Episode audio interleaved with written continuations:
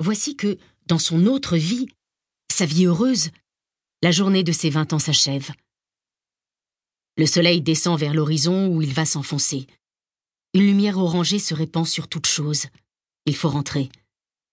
On s'embrasse encore. Maya enfourche son scooter.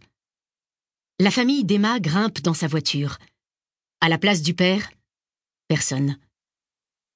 Pierre Fortuny a disparu mystérieusement au cours d'une séance de plongée sous-marine quelques mois auparavant, laissant un grand vide et beaucoup d'incompréhension derrière lui. Depuis, les Fortuny ont encore resserré leurs liens et vivent repliés dans un même cocon. Antoine, à peine sorti de l'adolescence, essaie de prendre les rênes de l'équipage familial, mais la grande ombre du père plane encore et Emma et Camille sont encore sous le coup de la brusque disparition du chef de famille. Antoine se met au volant, sa mère s'installe à ses côtés. Emma s'assied sur le siège arrière et se plonge immédiatement dans la lecture de ses SMS. La voiture s'engage sur la route du col de Vence, une petite route sinueuse qui grimpe le long des flancs escarpés d'une colline de l'arrière-pays niçois. Antoine, conscient d'avoir charge d'âme, conduit prudemment. Soudain, derrière eux, surgit une grosse cylindrée aux vitres teintées. Une Porsche Cayenne puissante et inquiétante qui leur colle au train. Les virages défilent soudain sous les roues de la voiture. Antoine accélère, trop au goût de sa mère qui se tourne vers lui inquiète. Antoine, Doucement. Tu vois bien que je n'y peux rien, maman. Il y a une bagnole derrière nous qui me talonne. Emma lève les yeux de son portable et se retourne vers la vitre arrière. La Porsche Cayenne s'approche dangereusement, presque à toucher le pare-choc de leur voiture. Antoine n'a d'autre choix que d'avancer à l'allure de leur poursuivant. Impossible de céder la place sur cette route étroite. Il accélère pour tenter de mettre une distance normale entre les deux véhicules. Mais la Porsche reste collée à eux et ne cesse d'augmenter sa vitesse. Mais qu'est-ce qu'ils font C'est des malades s'écrie Emma effrayée. Antoine, laisse-les passer, supplie la mère. Je ne peux pas, maman, je ne peux pas m'arrêter comme ça, ils vont nous rentrer dedans. Antoine tente de garder son calme, mais le ravin sur le bas-côté ne lui laisse aucune marge pour dégager un passage à la voiture folle qui les poursuit. Il accélère encore et prend un peu de champ. Mais après s'être laissé distancer, la Cayenne se rapproche de nouveau. Elle déboîte et remonte à la hauteur d'Antoine. Celui-ci, acculé, se serre sur le bas-côté. Ses pneus mordent le ballast. La Cayenne freine et repasse derrière. Soudain, une voiture arrive dans l'autre sens. À l'intérieur de celle des Fortuny, c'est l'hystérie, la peur totale, des cris. Antoine, d'un coup de volant, parvient à éviter l'autre véhicule, redresse, se retrouve face au vide. Emma ferme les yeux et hurle. Antoine, attention Antoine braque de toutes ses forces et réussit à se maintenir sur la route. Il est au bord de la panique, à bout de force et de nerfs. Mais, jetant un coup d'œil dans le rétroviseur, il souffle. Pas de Porsche en vue. C'est bon, ça va aller. Ils ont dû s'arrêter. Mais la Porsche, comme un monstre, ressurgit à toute allure. Cette fois, le bolide fou fonce littéralement sur eux, déboîte. En un quart de seconde, il est contre leur pare-choc. Et d'un coup d'aile, le conducteur précipite leur voiture dans le vide. Le crash est monstrueux. La voiture rebondit dans le ravin en tonneaux multiples, entraînant une nuée de poussière et une avalanche de cailloux. Puis, au bout de sa chute, elle s'immobilise sur le côté, plusieurs dizaines de mètres en bas de la route. Le cauchemar que le jour avait effacé est revenu hanter Olivia. Elle ne sait plus qui, d'elle ou d'Emma, contemple sa mère suspendue dans le vide, la bouche dégoulinante de sang. Elle-même se revoit recroquevillée sur le sol, miraculeusement protégé, coincé entre les sièges de la voiture.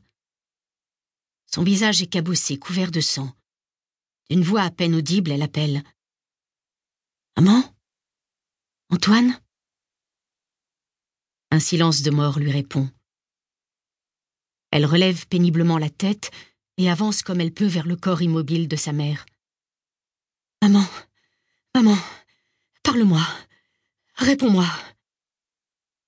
mais sa mère ne répond plus. Antoine, lui, remue légèrement la tête. Antoine, tu m'entends? T'es vivant? Parle-moi Son frère entr'ouvre les paupières, sa voix, réduite à un souffle rauque, franchit à peine ses lèvres violacées.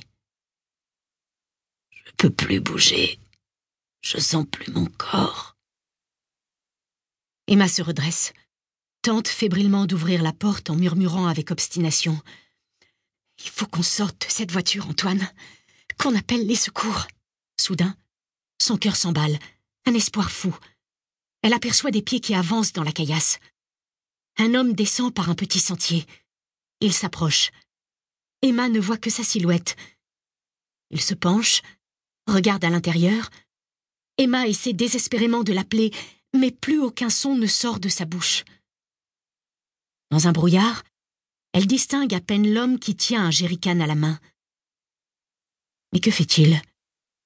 La jeune fille sent son cœur s'effondrer dans sa poitrine avec ses derniers espoirs. L'homme asperge la carrosserie de la berline. L'odeur âcre de l'essence empuantit l'atmosphère. Une flamme jaillit de son briquet. Il allume une cigarette et aspire longuement la fumée.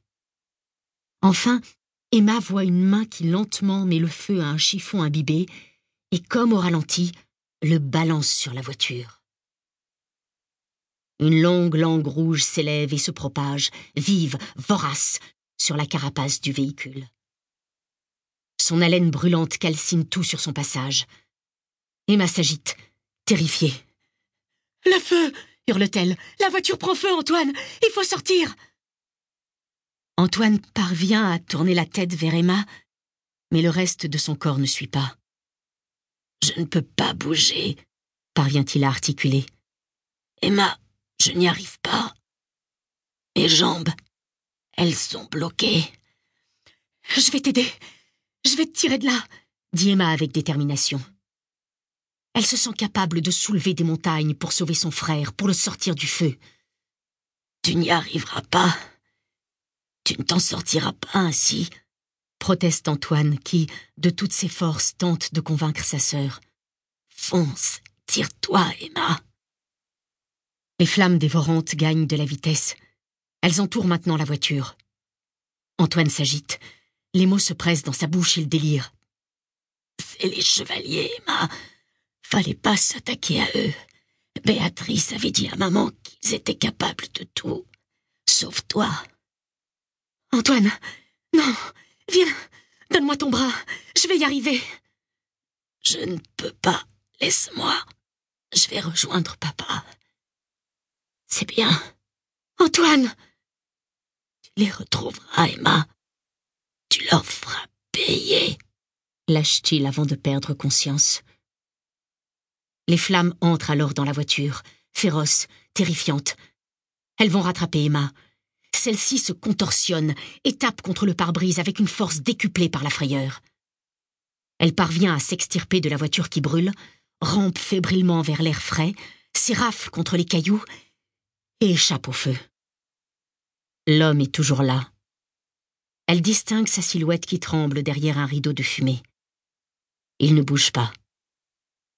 Soudain, dans un vacarme effroyable, la voiture explose. Des débris d'acier volent dans tous les sens. Les flammes redoublent de vigueur et jaillissent, terrifiantes. Emma rampe encore pour s'éloigner de cette vision d'apocalypse et sombre dans le néant. Mais avant, elle a le temps de percevoir le bruit de l'explosion et d'en sentir le souffle brûlant dans son dos.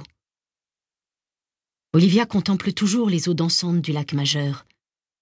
Seuls ses grands yeux, d'un bleu si clair, sont encore ceux d'Emma. Ils ont survécu aux flammes qui, il y a dix ans, ont dévoré sa vie. Son visage, lui, est celui d'Olivia, un visage différent, nouveau, sculpté par le bistouri des chirurgiens pour réparer les fractures de l'accident.